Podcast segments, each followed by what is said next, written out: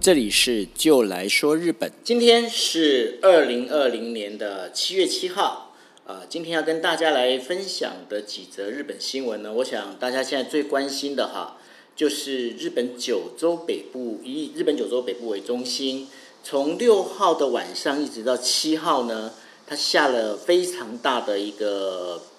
就是猛烈的一个大暴雨哦，造成了熊本跟福冈两个县在七日的。晚上九点为止，已经确定有七个人死亡。那因为这个这场雨呢，从四号从呃七月四号开始，它就开始在下哦。总计的死亡人数呢，已经超过了五十六个人。然后在熊本县呢，就是心脏停止的呢有两位。那行踪不明的当中，包括熊本啦、大分啦、鹿儿岛三个县，总计是十二个人。这场雨现在下的非常大，而且现在持续在下当中。整个看那个地图上面来看的话，是呃，包括熊本县的北部，像三鹿市，呃，曾经它也发生了土石呃崩塌，然后像骂呃福冈县的大牟田市呢，它有很多的就是呃房子进水哦。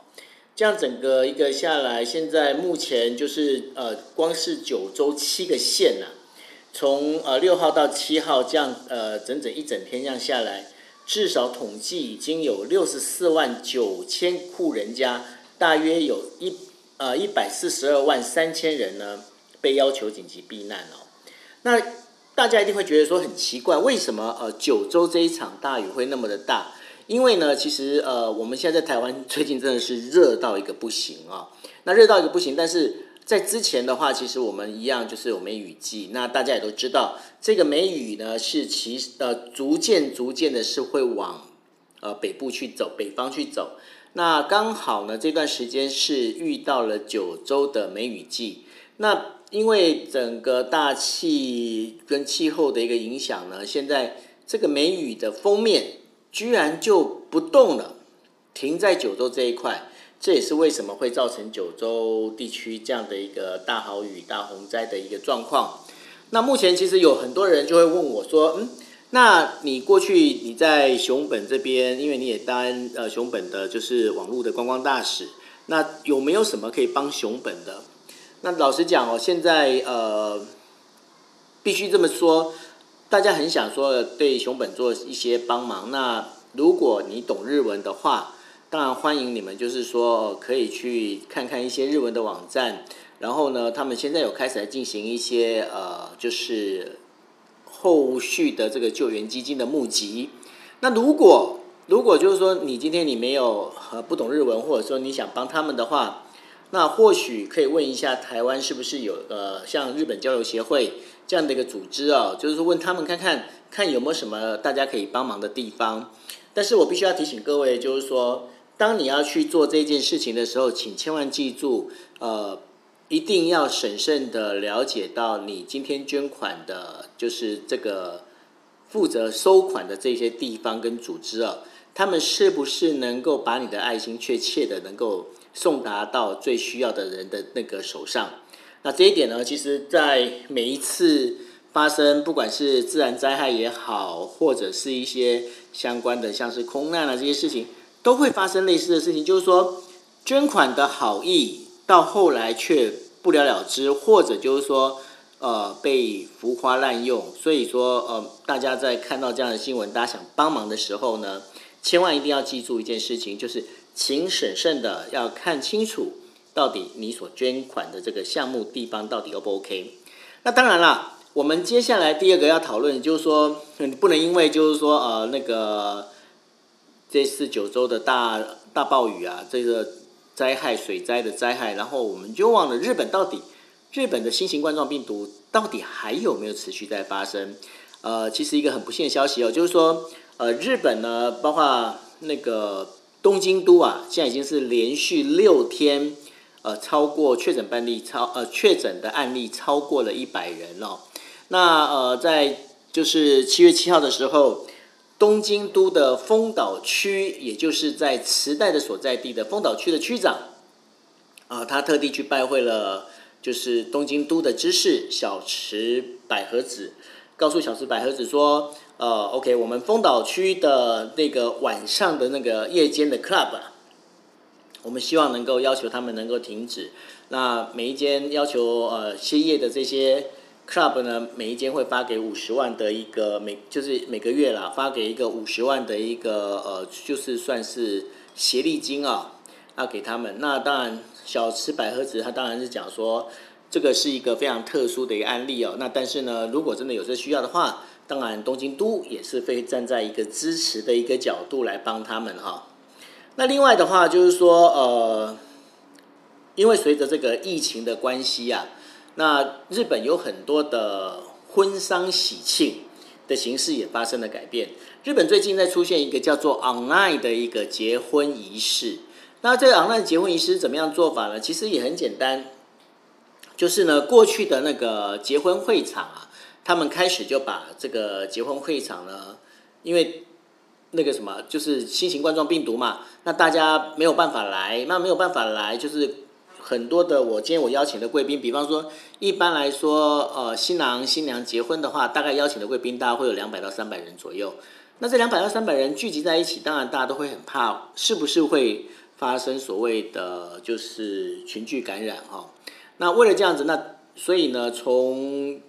新型冠状病毒开始爆发。的今年年初一直到现在，其实有很多的结婚一直被往后延，但是人生的结婚真的很难去，就是把这个往后去拖拖，你要拖到什么时候？所以现在有很多结婚会场，他们推出就是，呃，他们把整个设备做好，让这个新郎呢跟新娘他们是在呃镜头前面，用类似 Room 这样的一个城市呢，直接做 online 的一个结婚仪式。当然呢，整个过程。呃，最大的不同就是说没有那种及时的声音的回馈哈，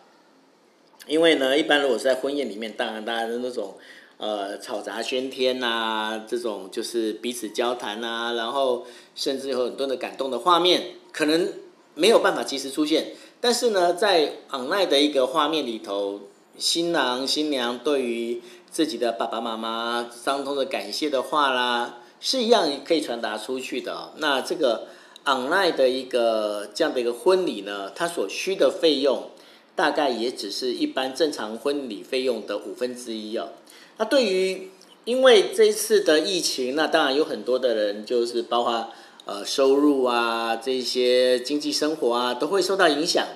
那这样的一个状况之下呢，其实 online 的一个婚呃婚礼，对于这些想要结婚却呃第一个呃没不知道该怎么结婚的这群这些新人来讲哦。这是一个很好的一个选择。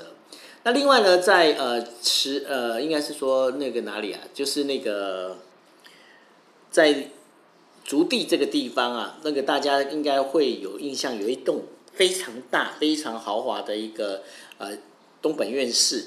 那本院士呢，他现在呢，他们积极的引进各种的，就是呃转播设备，做什么呢？因为他们现在等于说，就是透过了网络 online 的一个直播，可以直接做法事啦，然后甚至呢，可以在上面直接念经啊，然后可以直接把这些东西回向给呃，就是信徒们啊。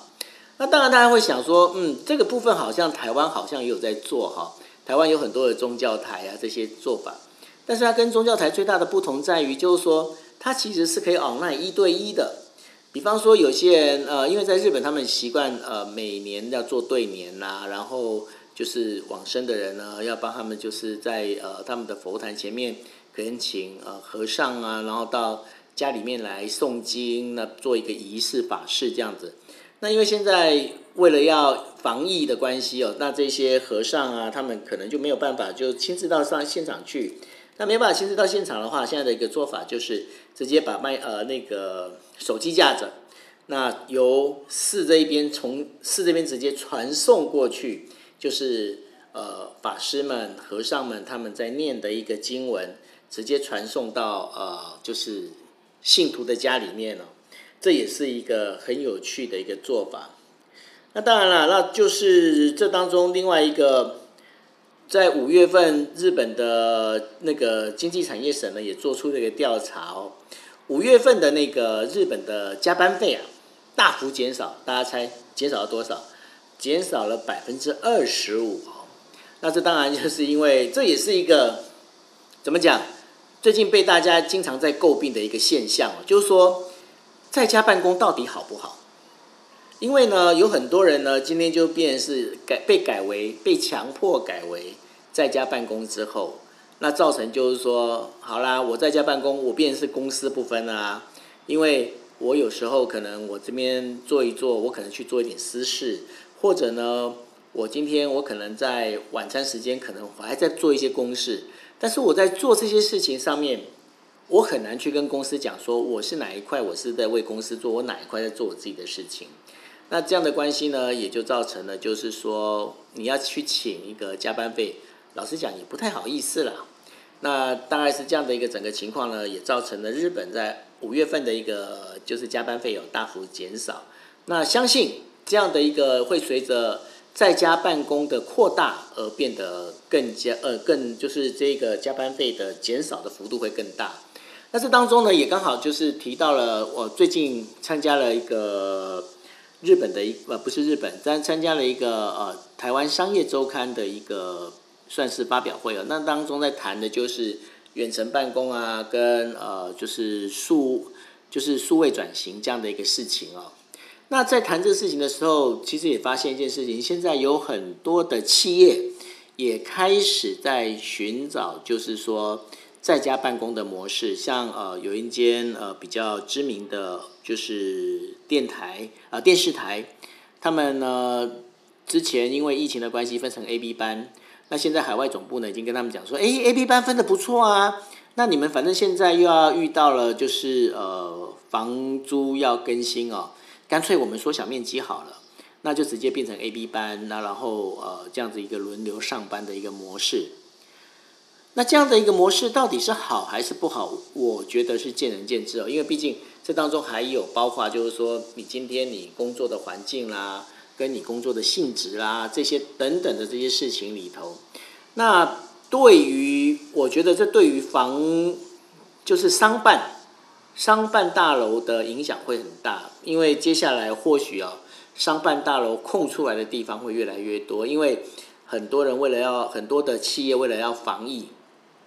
肯定是会缩小规模，然后让员工能够在家里办公。因为老实讲，就一个企业主来说，员工在家里办公其实也是有好处的。就像刚刚提到的，日本他们在五月份加班费就已经减少了百分之二十五。那如果今天在家办公的话，我办公场地也不用找的那么大。那这些呃，就是将了把这这个部分呢，其实是把在呃企业经营管理里头。最大的固定成本就是人事的成本，以及那个呃，就是所谓工作场所的那个租赁租赁成本，其实呢都做一个比较明显的一个下降哦。所以对企业来讲，这个不是一件坏事啊。那当然，但对于年轻人来讲，他们也会觉得说，嗯，这样子好像也不错啊，因为能够在家里办公，显得好像更自由了一些。所以未来在呃上班的这个概念里面哦，我自己倒认为，过去的一个就是单一工作的性质呢，很可能会慢慢的被取代，而发展出每一个人其实会有不同的斜杠人生。什么叫斜杠人生呢？比方说，今天你可能你也是上班族，但是你也可能是布洛克；你可能是上班族布洛克，你也可能是 YouTuber。那你可能是上班族布洛克 YouTuber，但是你也可能是一个。线上教瑜伽的老师之类的，这样的一个呃，就是不同的一个斜杠的一个模式出现。所以说，呃，如果说未来想要单一只靠一笔薪水在过生活的话，我认为那个这样的一个时代可能会慢慢的会被淘汰掉。那未来的人可能要更多样的、更呃多工的，能够去做一些事情。好。那这是今天呢，在跟大家讨论的这几个比较有趣的日本的新闻。那呃，也欢迎大家有空可以去看一下。呃，我我觉得我